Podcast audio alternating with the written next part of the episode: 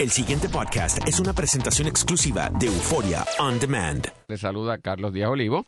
Excusamos a don Luis Pavón Roca. Mañana, Dios mediante, estará nuevamente con nosotros. Y como ya oyeron el bocadillo, nos acompaña el buen amigo Leonardo Aldrich. Buenos días, Leo. Buenos días, don Carlos Eduardo Díaz Olivo.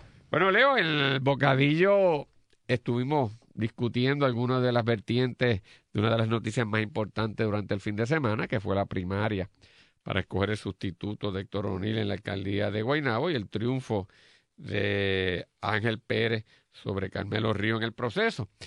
El otro gran tema que ocurrió durante este fin de semana y que estaba desarrollándose el viernes en la mañana mientras el programa también eh, sí, ¿verdad? Porque la reunión fue el viernes en, se desarrollaba, es correcto. Eh, mientras la, la, reunión de la Junta de Supervisión Fiscal se, eh, se iniciaba en Fajardo, aquí estábamos eh, haciendo el programa el viernes, y ya se vislumbraba lo que en efecto se confirmó, que la Junta iba a disponer que efectivo el primero de septiembre se hiciera un ajuste eh, en términos de la, de la nómina pública, concretamente una reducción de jornada que implicaría que a los empleados públicos, incluyendo las corporaciones públicas, se les redujera de su jornada mensual dos días laborables para básicamente un ajuste de un 10% en el gasto de nómina gubernamental y lo propio también hacerlo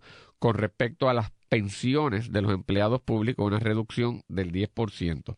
Esto se da en el contexto de que la Junta dice que había eh, señalado y había supeditado la aprobación del presupuesto y la confección y también inicialmente del plan fiscal a que se dieran unas reducciones de unos 218 millones en el gasto gubernamental, que subiese una reserva en haciendas de dinero y que en la medida en que eso no se diera, ya estaba dispuesto eh, esta reducción de jornada y eh, también un ajuste eh, en el bono de Navidad, que en este momento no se tocó.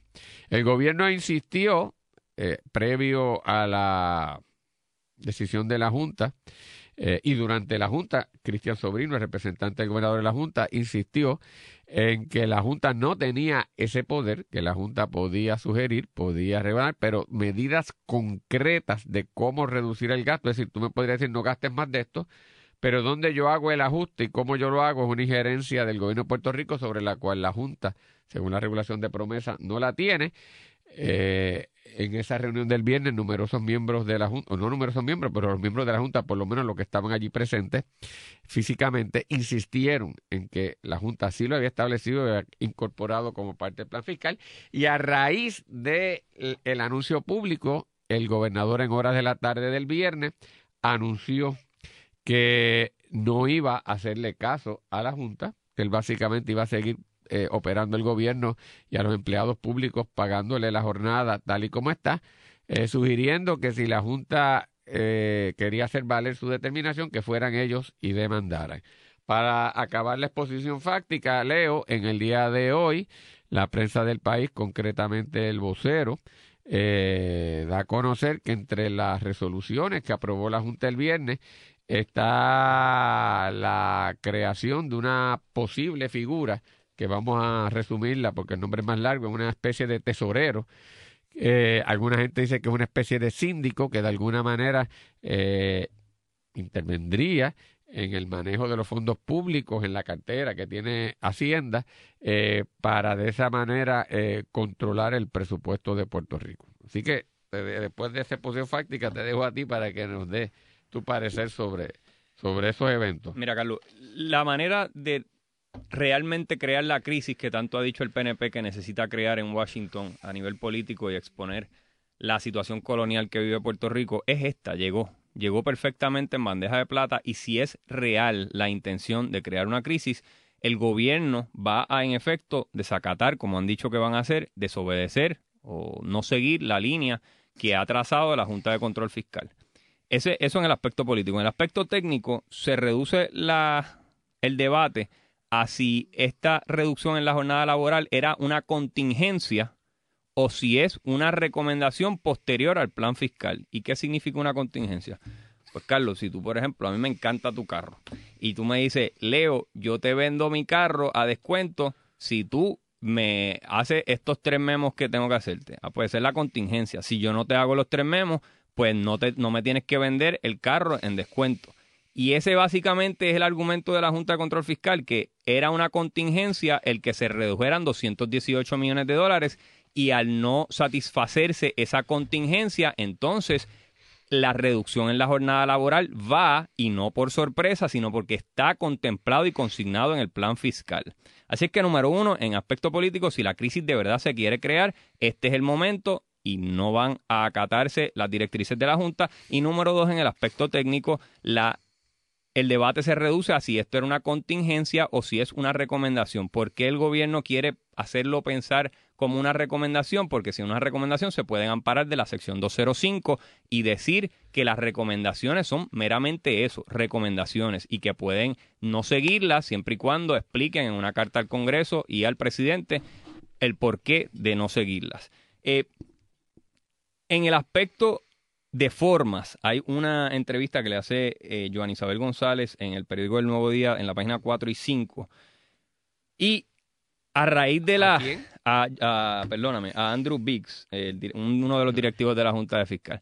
Y, sí, y, y Carlos, a mí me parece importante porque ante la guerra retórica que inició el gobierno por parte de Ricardo Rosselló diciendo que hay un solo gobierno electo y que es el de él, y de Cristian Sobrino, que es su representante ante la Junta. Responde la Junta de Control Fiscal también con sus dardos retóricos, con palabras fuertes de parte de, uno de los directivos de la Junta, diciendo palabras como las siguientes, Carlos. Terrible, atroz, incumplimiento, traición, falta de voluntad política. O sea, que no vinieron los muchachos con paños tibios. Ellos recibieron los golpes retóricos y respondieron de igual forma si esto es un tit for tat, si esto es una cachetada por otra, ellos enviaron también a su gallito al ring de boxeo. Pues mira, aquí ahora, una vez delineadas las posiciones de la Junta y del gobierno, hay una situación interesante. ¿Qué va a hacer la Junta si la Junta se va a mover a hacer valer sus directrices y cómo la va a hacer mover? Si esa posición de tesorero ¿Cómo la va a ejecutar? Porque la Junta no tiene un éxito para ir allí a sacar a Raúl Maldonado de Hacienda y decirle, aquí está el tesorero, Mr. Jemerson, que hemos puesto. Presumo que tendrá que ir al tribunal a pedirle a la juez que implante eso, diciendo que cae dentro de los poderes de promesa eh, y que ellos tienen la última palabra sobre la cosa presupuestaria. Eso lo peleará el gobierno en última instancia, si fuera así, supongo, diciendo, espérate, eso no está ahí, etcétera. Y aun cuando lo pierda, dirá, ah, o sea que desde Nelson Miles, que invade a Puerto Rico eh, y, el, y da unos decretos eh, militares imponiendo unas personas al control, a cargo del control de las funciones públicas en el país, y no todas, porque dejaron hasta los españoles que había temporalmente en algunas de las cosas.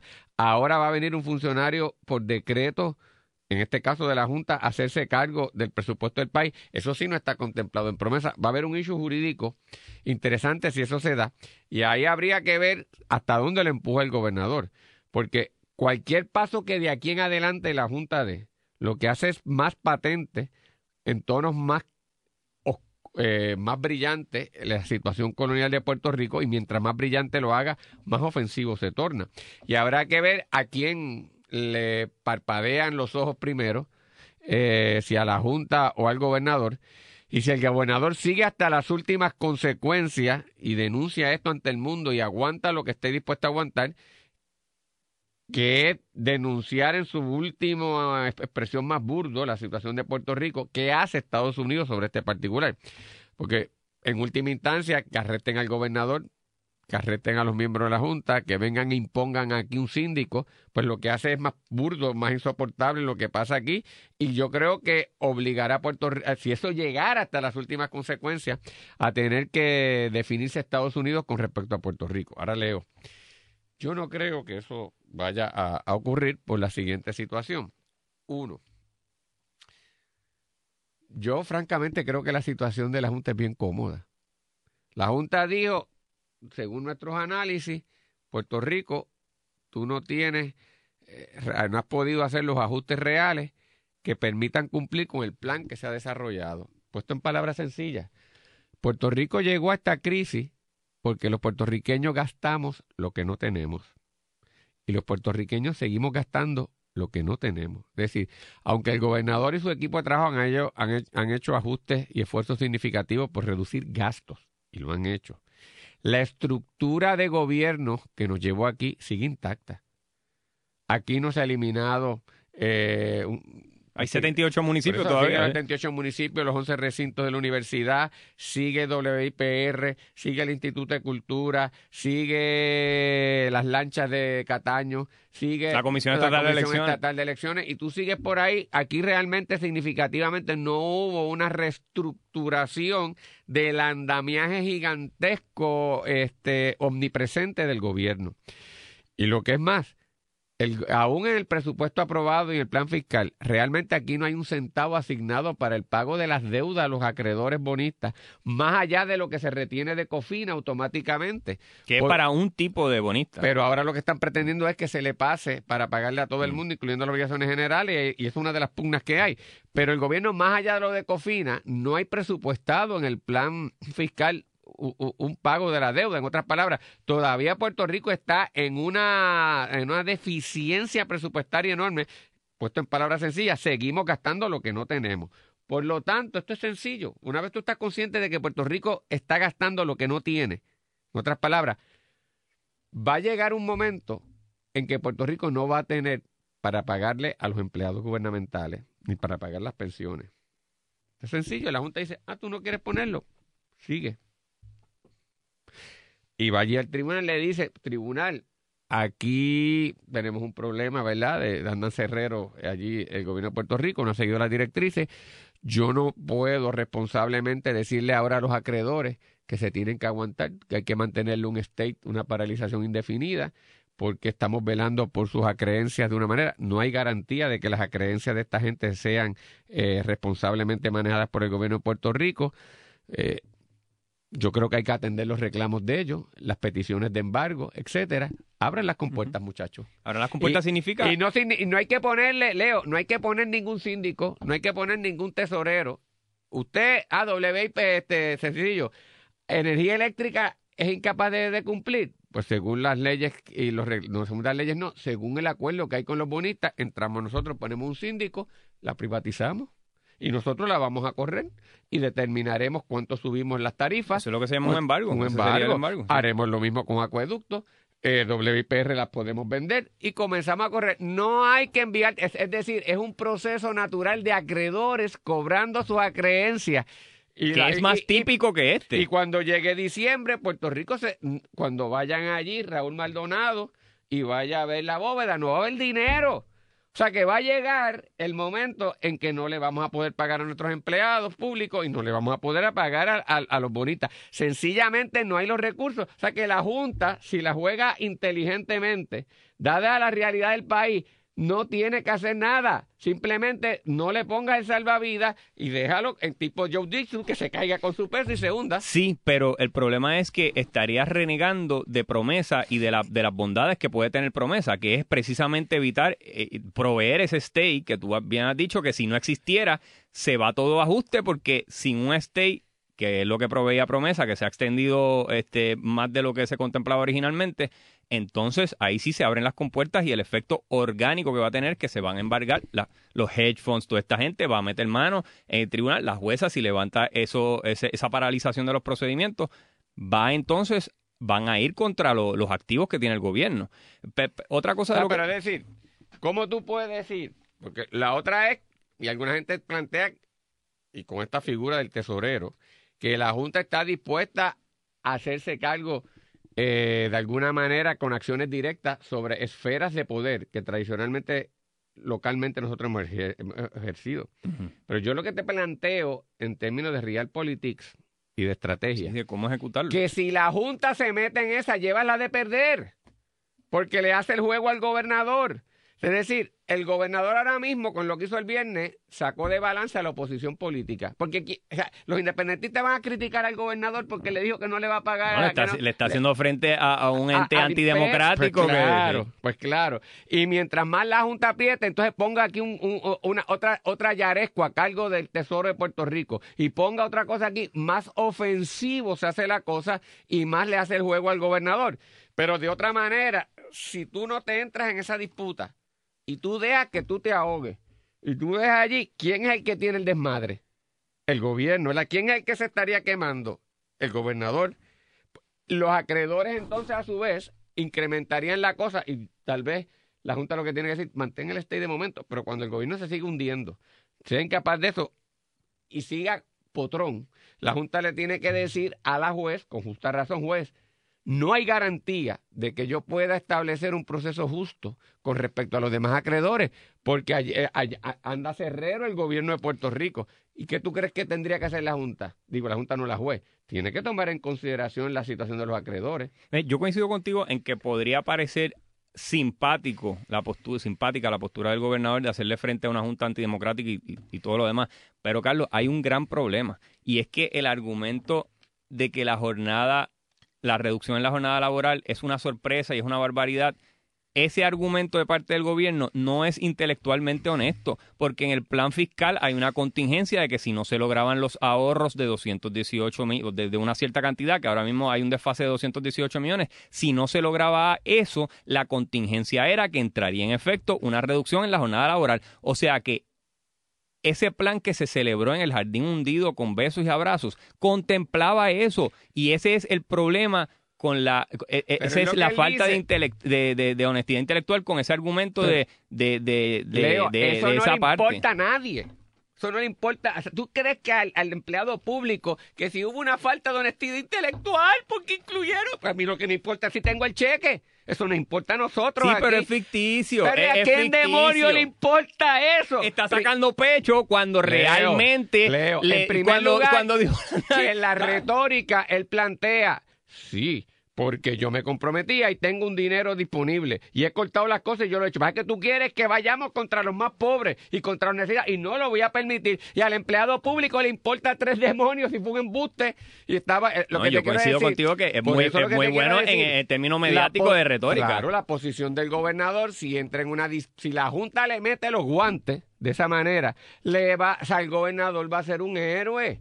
Y la Junta tiene una pelea que no puede ganar porque hace patentemente ofensiva la realidad colonial de Puerto Rico. Y si tú entraste en ese juego, salvo que Estados Unidos vaya a hacer una cosa que no hace del siglo XIX, que le diga como a los indios, mira, tú sabes qué, este terreno era tuyo, tú eres una nación de nación a nación, contratamos, pero tú sabes qué, yo me quiero quedar con esto. Pero ti- Así que tú vete para Oklahoma, que este terreno es mío. Pero a ti te queda duda de que eso es así.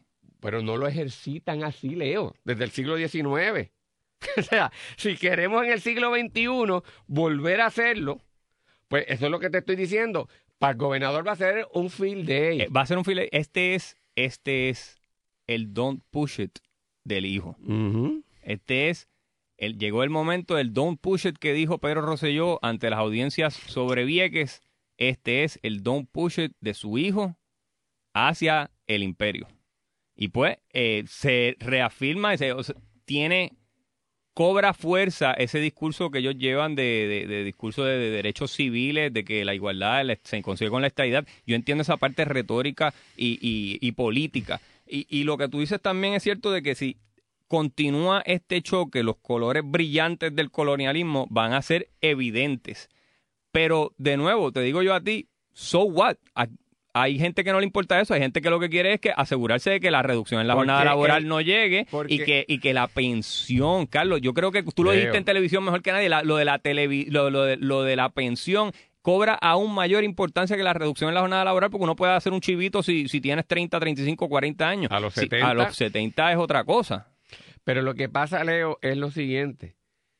El poder, si algo ha aprendido el poder colonial es la sofisticación. Y yo con la estrategia que te digo, ejerzo también de una manera bien fuerte mi poder colonial, pero escondido. Cuando yo le digo, gobernador, sigue para adelante. Yo no te, tú quieres gastar, gástalo, vete, vete. Dale, muchacho. Para adelante, nene. Nene, vete, gástalo. Como la mamá, cuando una vez decía a mi mamá, yo me voy. Ah, pues vete para el carajo, llévate el almohada. Toma, tú te quieres ir, tomar la almohada y llévatela. Y No, tú no sales por la casa y a las cuatro te dio hambre y dices, diablo, yo quería galletas. Necesito- ¡Mami! Porque esté así. O sea, tú de verdad. Y cuando vaya allí, Ram- este, salga Raúl Maldonado a la bóveda de Hacienda en diciembre, no hay dinero para pagar. Porque no lo va a ver. Porque cuando un acreedor diga, págame a mí, y la Junta diga, echa para adelante, aquello embarga. Y Puerto Rico peleando en pleitos y embargos allí. Este es el único país en el Entonces, que... entonces, en otras palabras, tú dices, no, esto no es el gobierno de Puerto Rico. Eso es un proceso judicial donde hay intereses de unos acreedores haciendo valer los derechos constitucionales que tienen bajo la Constitución Federal de hacer valer su propiedad contra incautaciones e incumplimientos de parte de un gobierno. Nos pasan por encima. You have to be smart. El pasado podcast fue una presentación exclusiva de Euphoria On Demand. Para escuchar otros episodios de este y otros podcasts, visítanos en euphoriaondemand.com.